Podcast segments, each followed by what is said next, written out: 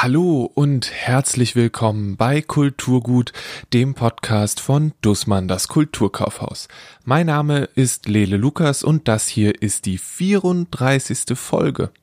Kulturgut ist ein Podcast, in dem ich euch zusammen mit meinen Kollegen und Kolleginnen aus dem Kulturkaufhaus und dem ein oder anderen Gast schöne Bücher, gute Musik oder einen beeindruckenden Film ans Herz lege.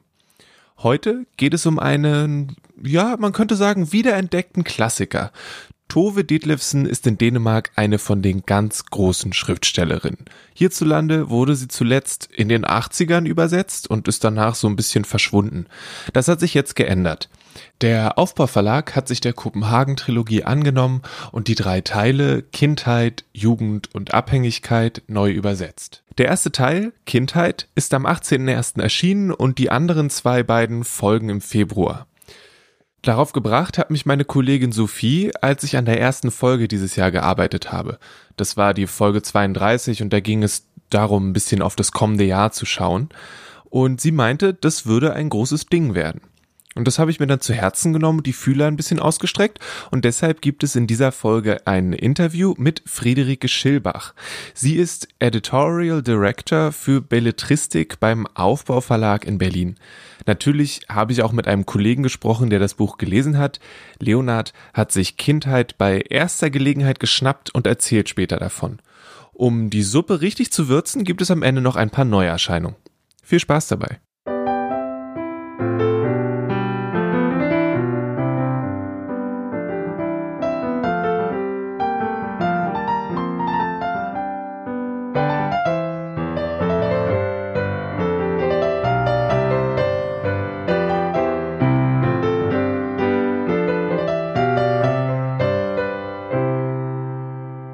Wie bereits erwähnt, macht das Gespräch mit Friederike Schilbach den Anfang dieser Folge. Wir haben darüber gesprochen, was eine Lektorin eigentlich so macht, wie ihre Arbeit im Genauen aussieht und wie sie und der Verlag zu den Büchern von Tove Ditlevsen gekommen sind.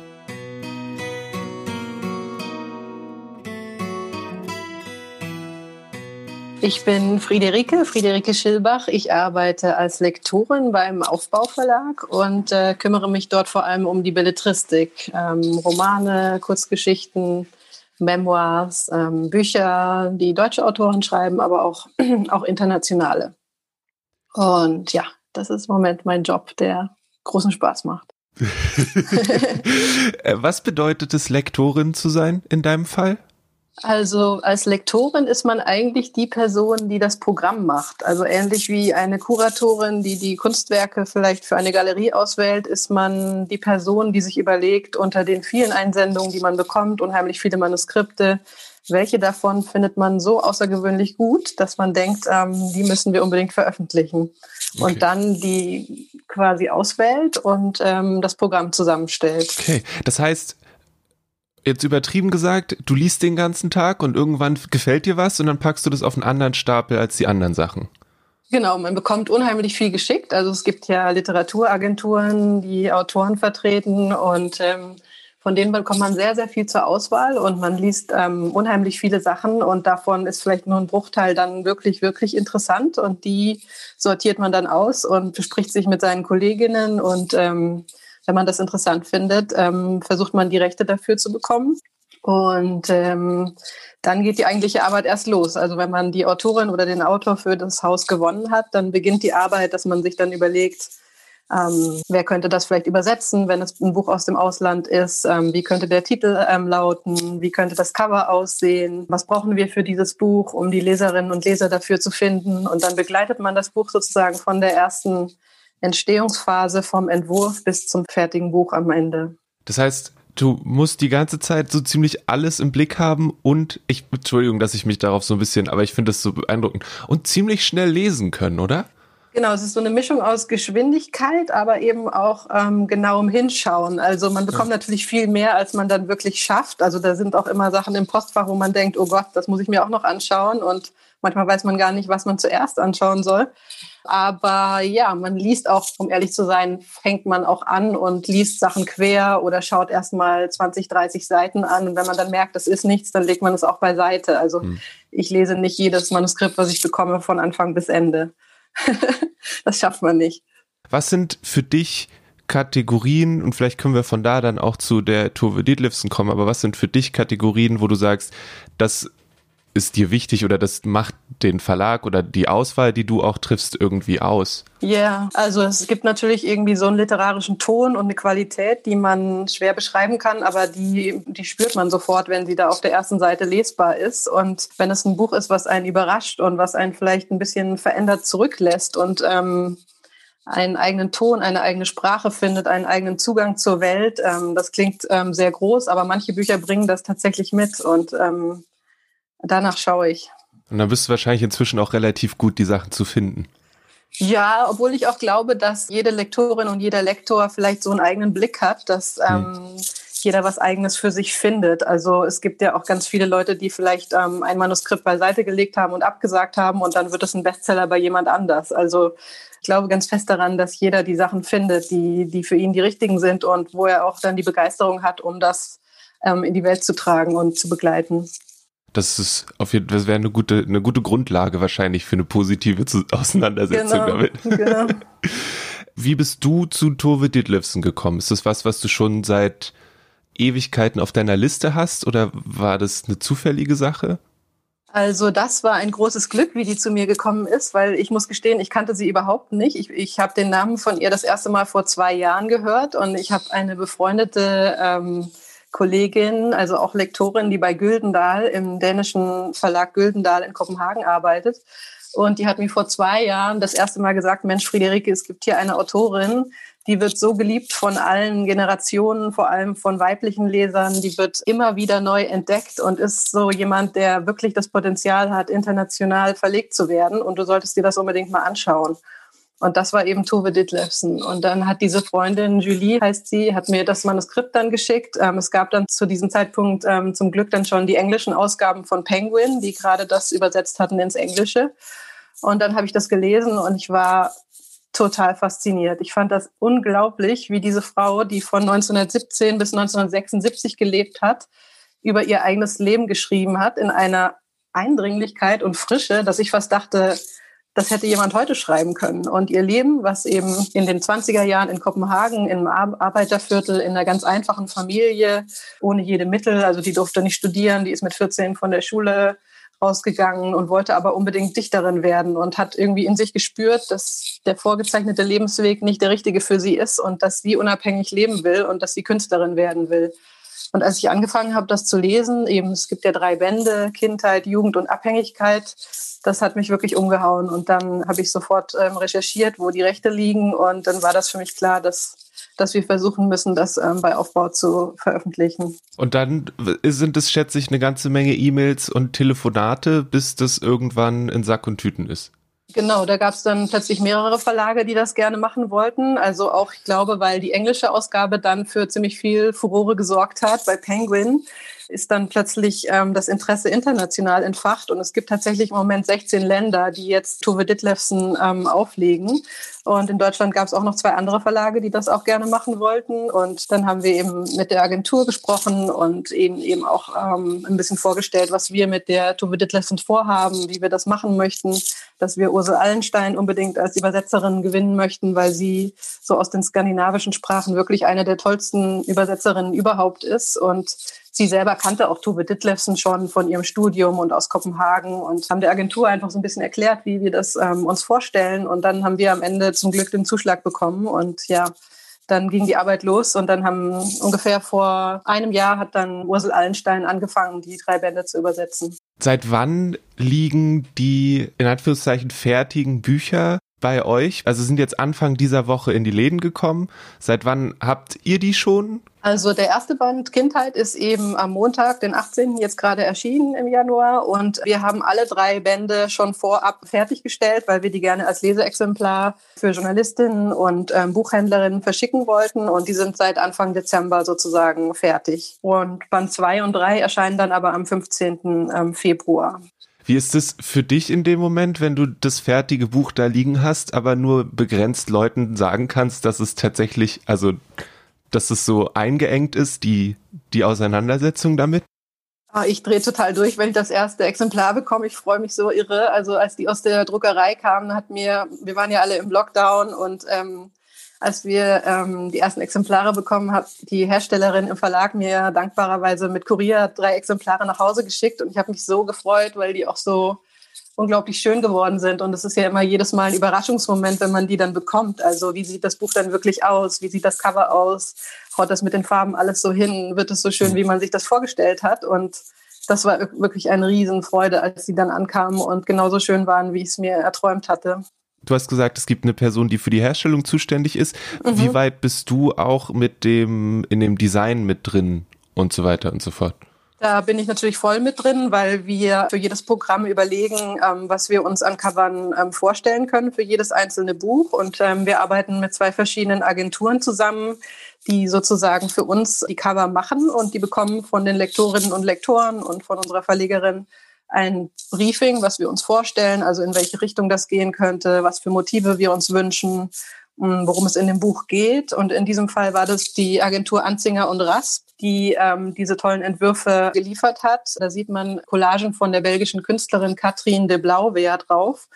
Und wir fanden, dass die unheimlich stimmig waren, weil die sowas ganz Klassisches ausstrahlen und zugleich eine unglaubliche Frische und ähm, Authentizität. Und das hat uns für diese drei Bücher wirklich richtig gut gefallen. Und dann haben wir die angefragt, ob wir ähm, diese Motive verwenden dürfen. Und die war einverstanden. Und ähm, so kam das dann. Aber wir haben auch eine ganze Menge andere Sachen ausprobiert. Also das ist auch ein längerer Prozess, wo dann alle im, im Verlag ähm, auch mitsprechen. Also die Kolleginnen aus der Presse, aus dem Marketing, aus dem Vertrieb, aus dem Lektorat. Und ähm, wir versuchen dann für jedes Buch wirklich das Cover zu finden, was alle wirklich gut finden. Das kann auch wahrscheinlich ein relativ langer Prozess sein, oder? Genau, das war in diesem Fall auch ein längerer Prozess, weil wir sehr, sehr verschiedene Ansätze hatten. Und ähm, es ist gar nicht so leicht, dann immer mit einer Stimme zu sprechen und dann am Ende was zu finden, was alle froh macht. Aber das haben wir dann geschafft, nach, nachdem wir ein paar Schleifen gedreht hatten.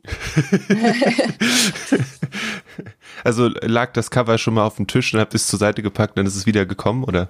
Genau, wir hatten einfach verschiedene Entwürfe. Wir hatten auch überlegt, ob wir vielleicht die britischen Cover, das sind diese, ich weiß nicht, ob du die vor Augen hast, diese ganz pinken, ähm, so Millennial Pink äh, mit Schwarz-Weiß-Fotografien von Kopenhagen drauf, ob wir die vielleicht übernehmen wollen. Aber ähm, dann dachten wir, nee, es ist schön, wenn wir vielleicht doch einen eigenen Ansatz, Ansatz finden. Und ähm, von der Bildsprache erinnern die mich jetzt fast ein bisschen an die Wände von Rachel Cusk, wie die in England ausgestattet sind und ähm, also ich glaube, das ist auch eine Richtung, die die, die richtige ist für uns, ähm, für Leserinnen und Leser.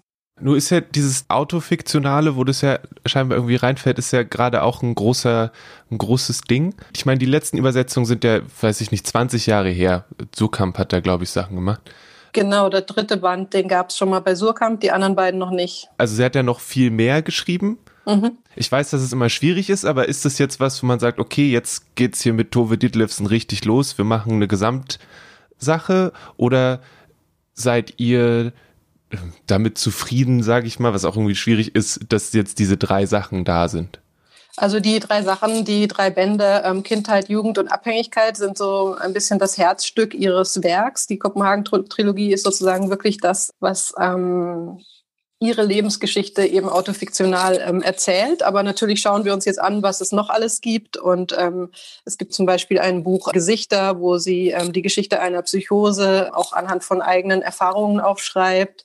Es gibt ein Buch, das heißt Wilhelms Zimmer, das ähm, ich mir auch anschaue. Es gibt auch Kurzgeschichten. Es gibt auch ihre Lyrik. Also es gibt eine ganze Menge Dinge, die wir noch entdecken können. Und also ich denke, dass wir da auch weitermachen werden. Das heißt, da, wer jetzt richtig viel entdeckt, kann sich vielleicht auch noch dann weiter umschauen, schätze ich. Kann sich noch Kommt weiter ja freuen, genau. genau. das ist jetzt, schätze ich, der große Auftakt des Jahres und gleichzeitig bist du wahrscheinlich aber auch schon knietief in den nächsten Sachen. Wahrscheinlich genau, ist es, Als Lektorin arbeitet man immer an mehreren Programmen gleichzeitig, also natürlich an dem, was jetzt aktuell erscheint, aber dann sind wir auch schon im Herbst ähm, 21 und dann planen wir auch schon jetzt das Frühjahr 22 vor. Da habe ich zum Beispiel jetzt gerade einen tollen äh, Roman aus Japan akquiriert, der heißt Butter, mhm. wie die Butter. Und ähm, Also man denkt immer in mehreren Programmen gleichzeitig und das ist auch der große Reiz oder der Charme dieses Jobs, dass man im Grunde in verschiedene Welten von Autorinnen und Autoren gleichzeitig eintauchen kann und deren Geschichten und Texte begleitet. Wie hältst du da den Überblick? Weil zur Hälfte lebst du in der Zukunft und zur, dann einem Viertel hier und ein Viertel auch in der Vergangenheit, weil du ja auch Sachen von früher irgendwie auf dem Schirm haben musst, jetzt zum Beispiel Tove Ditlevsen.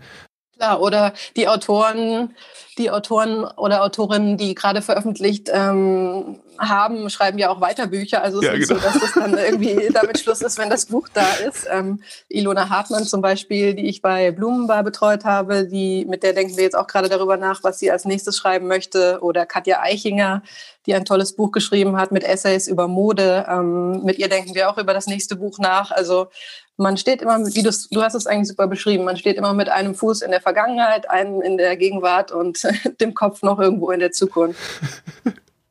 Okay, und dann hast du dann einfach eine ganz lange Liste, so einen Zeitstrahl, der so an der Wand hängt, wo du das jetzt immer ein Stückchen weiter bewegst? Oder wie genau, wir haben natürlich so, weißt du, wir, wir machen Listen, wo wir dann uns überlegen, was kann im Herbst erscheinen, was könnte im Frühjahr erscheinen. Und dann geht es ja auch darum, das Programm irgendwie gut zu komponieren, dass das irgendwie Titel sind, die auch gut zusammenpassen und dass mhm. es jetzt nicht vielleicht drei autofiktionale ähm, Texte sind und fünf Debüts oder irgendwie sowas, sondern man versucht schon die Liste so zusammenzustellen, dass das in sich rund ist und viele verschiedene Programmfarben vertreten sind.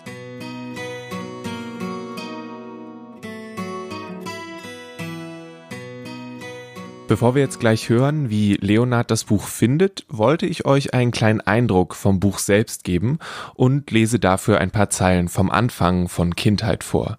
Ihr könnt euch auch selbst eine Leseprobe anschauen, den Link dazu gibt's in den Show Notes. Also das ist jetzt aus dem ersten Kapitel von Kindheit von Tove Ditlevsen. Am Morgen war die Hoffnung da. Sie saß als flüchtiger Schimmer im glatten, schwarzen Haar meiner Mutter, das ich nie zu berühren wagte, und sie lag mir auf der Zunge wie der Zucker im lauwarmen Haferbrei, den ich langsam verspeiste, während ich ihre schmalen, gefalteten Hände betrachtete, die reglos auf den Zeitungsberichten über die spanische Grippe und den Versailler Vertrag ruhten. Mein Vater ging arbeiten, mein Bruder in die Schule. Also war meine Mutter allein, obwohl auch ich da war, und wenn ich mich nicht rührte und nichts sagte, konnte die ferne Ruhe in ihrem seltsamen Herzen andauern, bis der Vormittag alt wurde und sie auf die Istegarde zum Einkaufen gehen musste, wie die gewöhnlichen Hausfrauen. Die Sonne brach hinter dem grünen Zirkuswagen hervor, als strahlte sie aus seinem Inneren, und Kretzehans trat mit freiem Oberkörper und einer Waschschüssel in der Hand ins Freie. Nachdem er sich mit dem Wasser übergossen hatte, streckte er sich nach dem Handtuch, das ihm schön Lilly reichte. Sie sprachen kein Wort miteinander, sondern waren wie Bilder in einem Buch, in dem man sehr schnell blättert. Wie auch meine Mutter würden sie sich in wenigen Stunden verändern. Kretzerhans war bei der Heilsarmee, Schön Lilly seine Liebste. Im Sommer pferchten sie einen Haufen Kinder in den grünen Wagen und fuhren mit ihm aufs Land. Dafür zahlten die Eltern eine Krone am Tag. Ich hatte selbst einmal an einem solchen Ausflug teilgenommen, als ich drei gewesen war und mein Bruder sieben. Jetzt mit fünf Jahren war meine einzige Erinnerung daran, wie schön Lilly mich aus dem Wagen gehoben und in den warmen Sand gesetzt hatte, in etwas, das ich für eine Wüste hielt.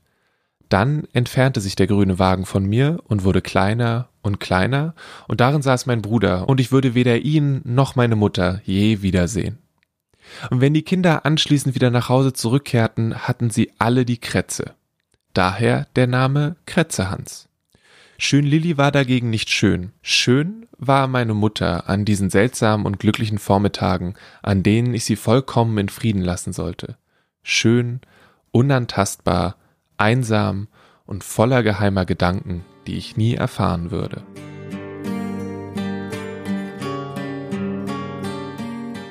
Das war der Anfang von Kindheit von Tove Ditlevsen. Als der Plan entstanden ist, hier bei Kulturgut über Kindheit zu sprechen, wusste ich gleich, wer das bestimmt gelesen haben wird. Und ich hatte recht. Leonard war gerne bereit, mir seine Gedanken zum Buch mitzuteilen.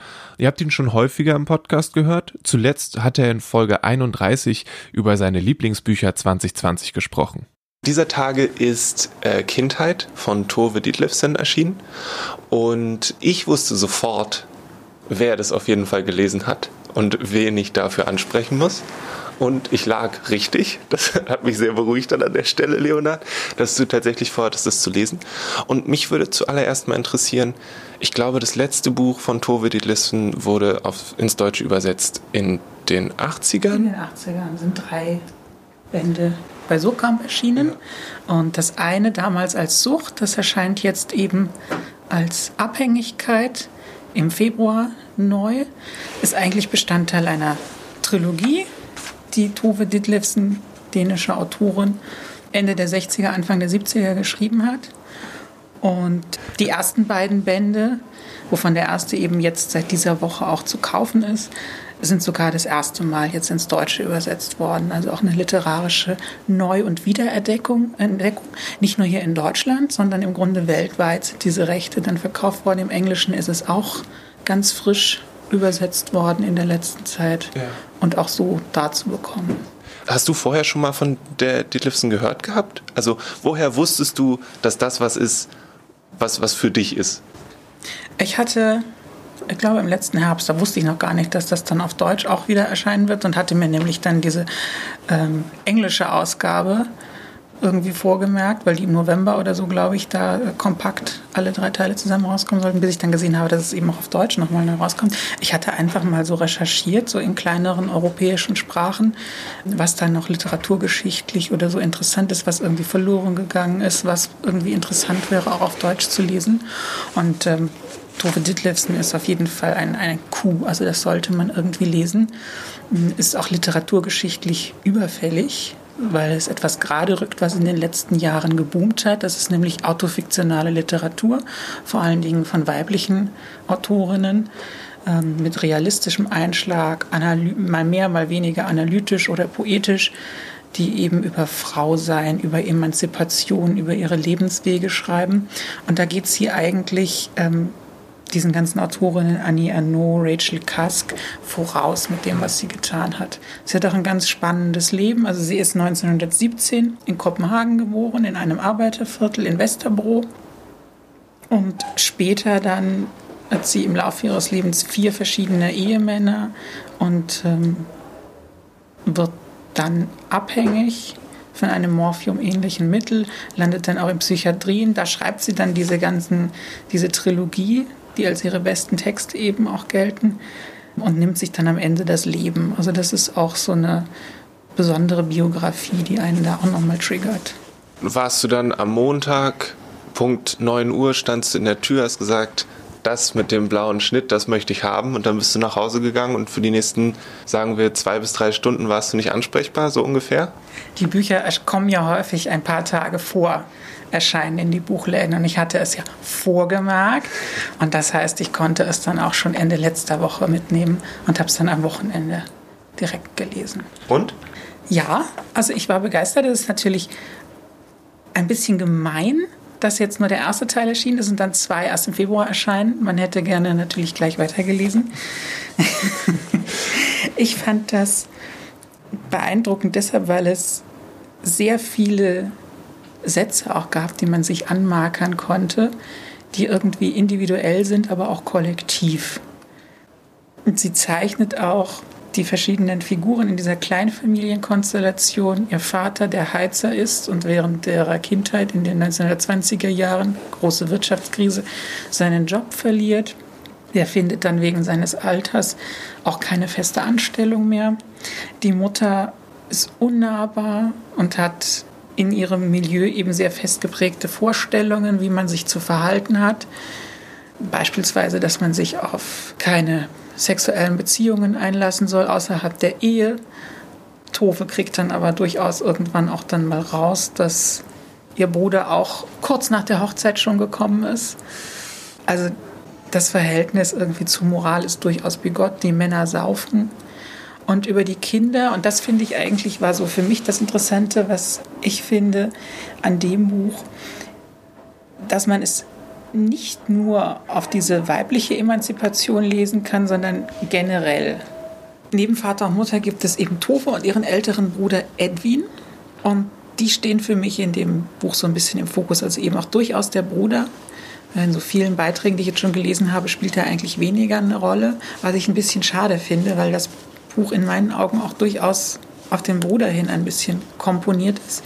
Am Anfang heißt es noch so, sagt sie, das ist so ihr Eindruck, das hat sie wahrscheinlich auch geglaubt, das wurde ihr aber auch gesagt, weil ja mit Frauen so umgegangen wurde, sie ist hässlich, er ist schön, äh, sie ist dumm, er ist klug.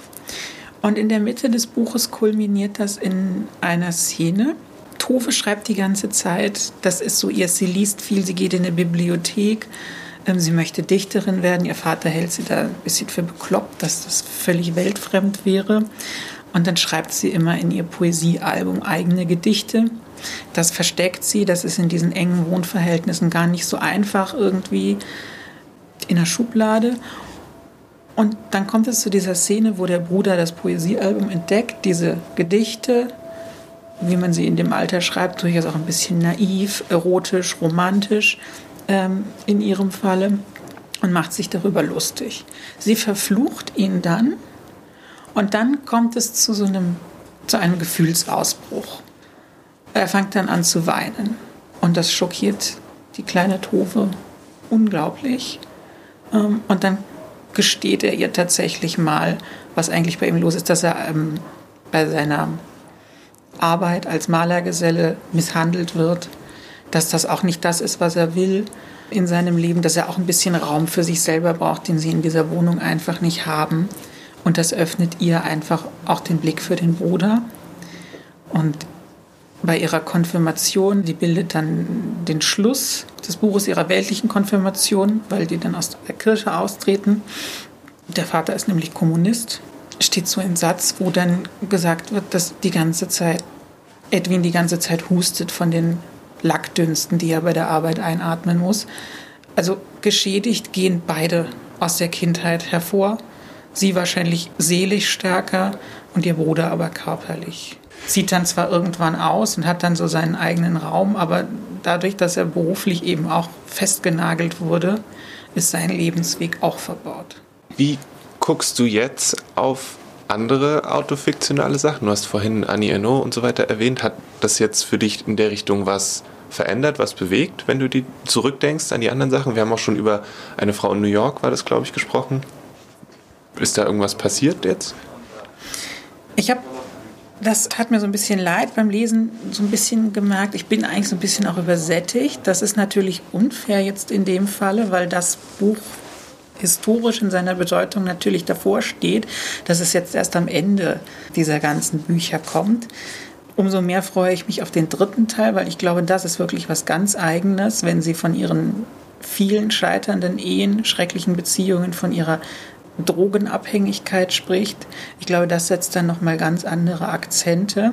Im Unterschied zu Annie Arnaud aber beispielsweise ist, glaube ich, ihr Buch weniger analytisch, mehr poetisch. Sie ist ja auch Dichterin. Sie findet auch sehr schöne Bilder, um die Kindheit als Zustand tatsächlich zu beschreiben.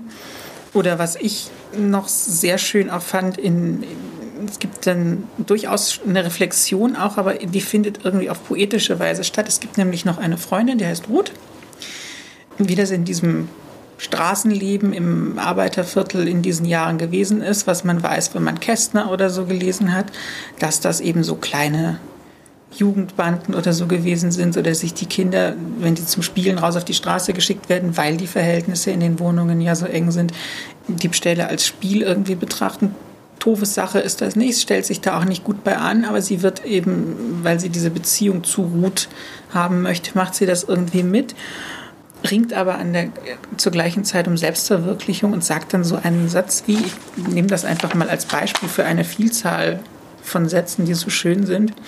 Ich mache mich zu einem Echo von ihr, weil ich sie so gern habe und weil sie die stärkste ist.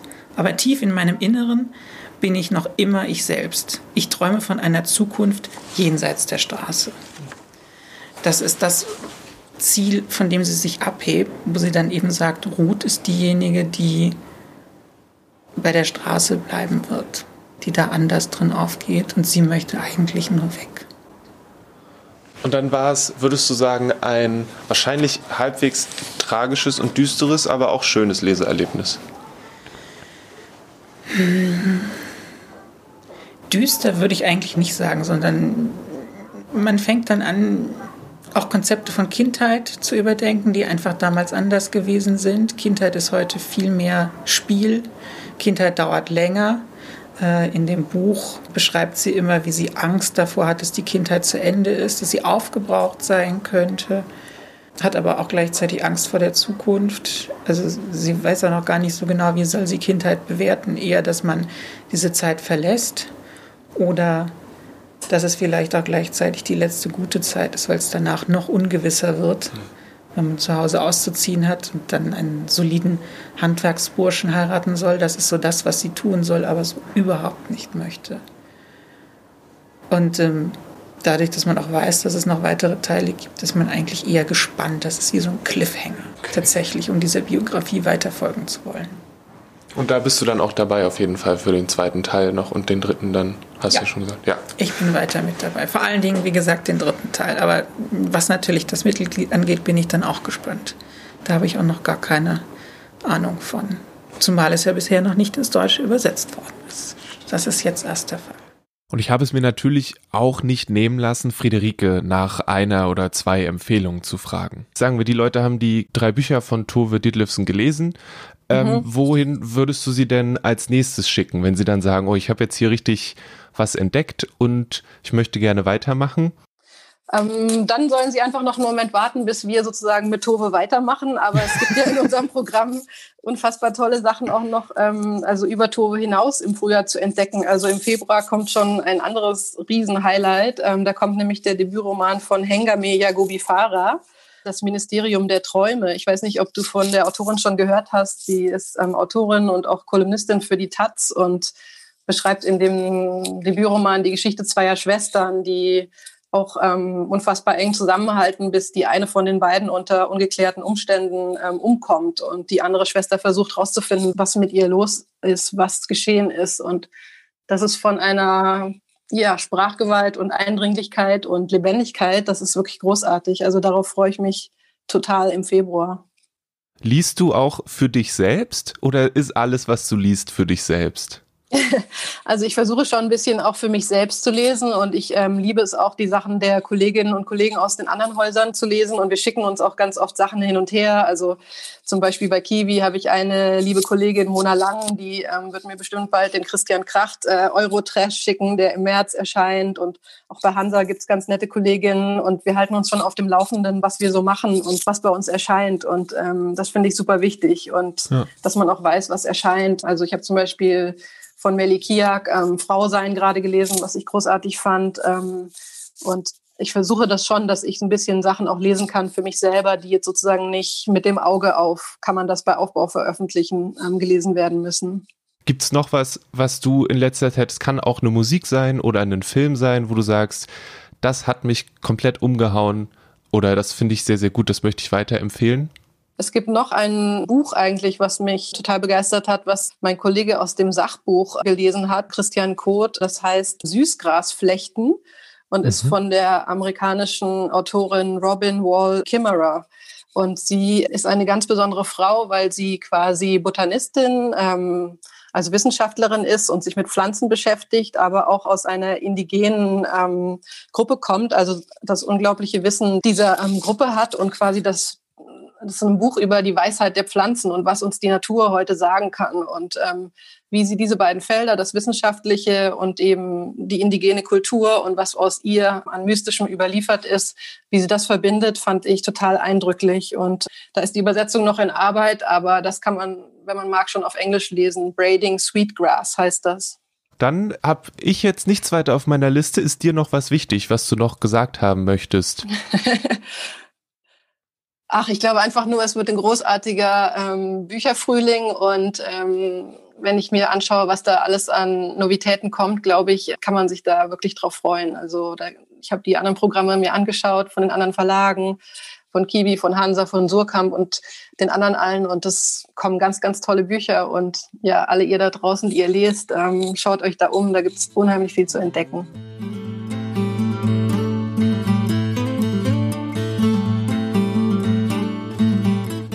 Braiding Sweetgrass ist mir tatsächlich letztens auch untergekommen. Klein ist die Welt.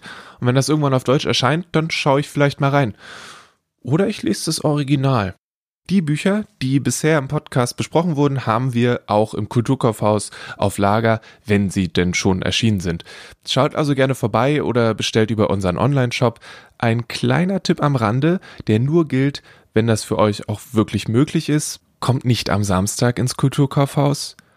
Trotz Lockdown wird es wirklich ziemlich voll oder es fühlt sich immer sehr voll an und wenn ihr gerne vorbeikommen wollt, dann macht das, wenn möglich, unter der Woche. Ich kann natürlich vollkommen verstehen, wenn eure aktuelle Situation das nicht erlaubt, aber habt das vielleicht im Hinterkopf. Ansonsten könnt ihr immer noch über unseren schicken Online-Shop bestellen.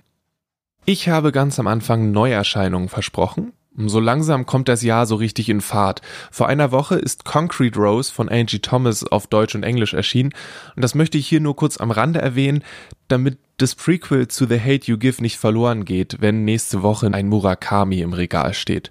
Ich habe das Gefühl, der wird alles andere so ein bisschen zur Seite drücken. Nach Meine Schwester die Serienmörderin ist Das Baby ist meins, das nächste Buch von Oinkorn Braithwaite. Es geht um den Macho Bambi, der zu Anfang der Corona-Pandemie in Lagos bei seiner Tante unterkommt und dort Zeuge eines Streites um ein Baby wird, das er anfangs beinahe liebevoll als Ofenkartoffel beschreibt. Das relativ kurze Buch ist laut Klappentext eine augenzwinkernde Ansage an das Patriarchat und dabei ist das Buch grundsätzlich humorvoll und entspannt. Was nicht heißen soll, dass es nicht spannend ist, es hat ein ordentliches Tempo.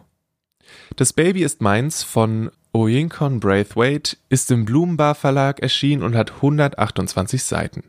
Es wurde von Yasemin Dinscher aus dem Englischen übersetzt. Anfang Januar ist Uncanny Valley von Anna Wiener als Taschenbuch erschienen. In dem Memoir erzählt Anna Wiener von ihrer Zeit in den Firmen des Silicon Valley. Sie erzählt von all den Absurditäten der Tech-Riesen und auch den Schattenseiten einer Industrie, die auf ihre ganz eigene Art und Weise versucht, die Welt zu regieren. Wer einmal erfahren möchte, wie die Menschen und teilweise auch das Essen in den Firmen aus San Francisco so ist, sollte hier mal reinschauen. Es ist sicherlich eine ernüchternde Erfahrung. Uncanny Valley von Anna Wiener ist bei HarperCollins erschienen und hat 304 Seiten. Die deutsche Ausgabe heißt Code kaputt und ist bei Drömer Knau erschienen. Albert Costa war ein katalanisch-spanischer Linguist, dessen Forschungen sich größtenteils mit Bilingualismus auseinandergesetzt haben. The Bilingual Brain ist ein Zeugnis seiner Forschung. Es setzt sich ausgiebig und auf zugängliche und reflektierte Art und Weise mit dem Thema Bilingualität auseinander. Es werden sowohl historische Zusammenhänge als auch aktuelle neurowissenschaftliche Erkenntnisse untersucht. Und wer sich gerne mit Sprache oder mit Zweisprachigkeit ganz konkret auseinandersetzt, sollte hier einmal reinschnuppern. Das Buch könnte auch für die eine oder andere Lehrkraft interessant sein. The Bilingual Brain von Albert Costa wurde von John W. Schwieter ins Englische übersetzt, ist bei Penguin erschienen und hat 176 Seiten. Das ist eine dieser klassischen Geschichten. Wenn du nicht still bist, lass ich dich hier stehen. Una Manions A Crooked Tree beginnt genau auf diese Weise. Eines Abends hält eine alleinerziehende und verwitwete Mutter von fünf Kindern fünf Meilen vor ihrer Haustür an und die zwölfjährige Ellen muss alleine nach Hause laufen. Es wird spät, die Zeit vergeht, es wird dunkel, aber wo ist Ellen? Das Buch spielt in den 1980er Jahren und die Geschichte wird von der 15-jährigen Libby, der großen Schwester von Ellen, erzählt. Lily vermisst ihren Vater und muss irgendwie zwischen den dunklen Geheimnissen ihrer Nachbarschaft und ihrem eigenen vielleicht etwas verqueren Verständnis von der Erwachsenenwelt selbst erwachsen werden. Amelie aus dem English Bookshop hat ziemlich dick Loved It auf die Liste der Neuerscheinungen geschrieben. Und das soll was heißen. A Crooked Tree von Una Mannion erscheint am 21.01. bei Faber und Faber. Ich habe es vorhin schon mal gesagt, die Bücher, die bereits erschienen sind, und die hier erwähnt wurden, haben wir auch im Kulturkaufhaus. Alles andere könnt ihr gerne vorbestellen. Ihr könnt das so machen wie Leonard und euch die vormerken. Dafür nehmt ihr einfach Kontakt auf und wie das genau funktioniert, das erfahrt ihr auf kulturkaufhaus.de. Ihr könnt euch auch durch die Show Notes klicken und landet dann immer bei uns im Online-Shop. Die Shownotes selbst findet ihr unter kulturgut.podigy.io. Wenn ihr zum Beispiel über Spotify hört, dann habt ihr keine Shownotes, deswegen sage ich den Link immer wieder an. Bei allen anderen Podcast-Apps habt ihr die da einfach unten mit drin. Wenn euch der Podcast gefallen hat, dann empfehlt ihn gerne weiter. Und wenn ihr den Podcast gerne unterstützen wollt, dann bewertet ihn bei Apple Podcasts mit fünf Sternen. Das wäre großartig, weil eine gute Bewertung hilft uns, von mehr Leuten gefunden zu werden und wer möchte das nicht gerne? Es ging in dieser Folge viel um Tove Ditlevsen und ihre Kopenhagen-Trilogie. Ich habe mit Friederike Schilbach vom Aufbauverlag über ihre Arbeit an eben diesen Büchern und mit Leonard aus dem Kulturkaufhaus über Kindheit gesprochen. Danke, danke, danke an die beiden für die Zeit und die Gespräche. Das Kulturgut-Thema hat Paul Hankinson komponiert und eingespielt. Sein aktuelles Album heißt Dear Emily und ihr solltet es euch auf jeden Fall anhören. Das Cover für den Podcast ist von Rahel Süßkind. Es lohnt sich, ihr bei Instagram zu folgen. Mein Name ist Lele Lukas und wir hören uns nächste Woche wieder. Bis dahin bleibt gesund, lasst euch nicht ärgern und tragt eure Maske. Tschüss.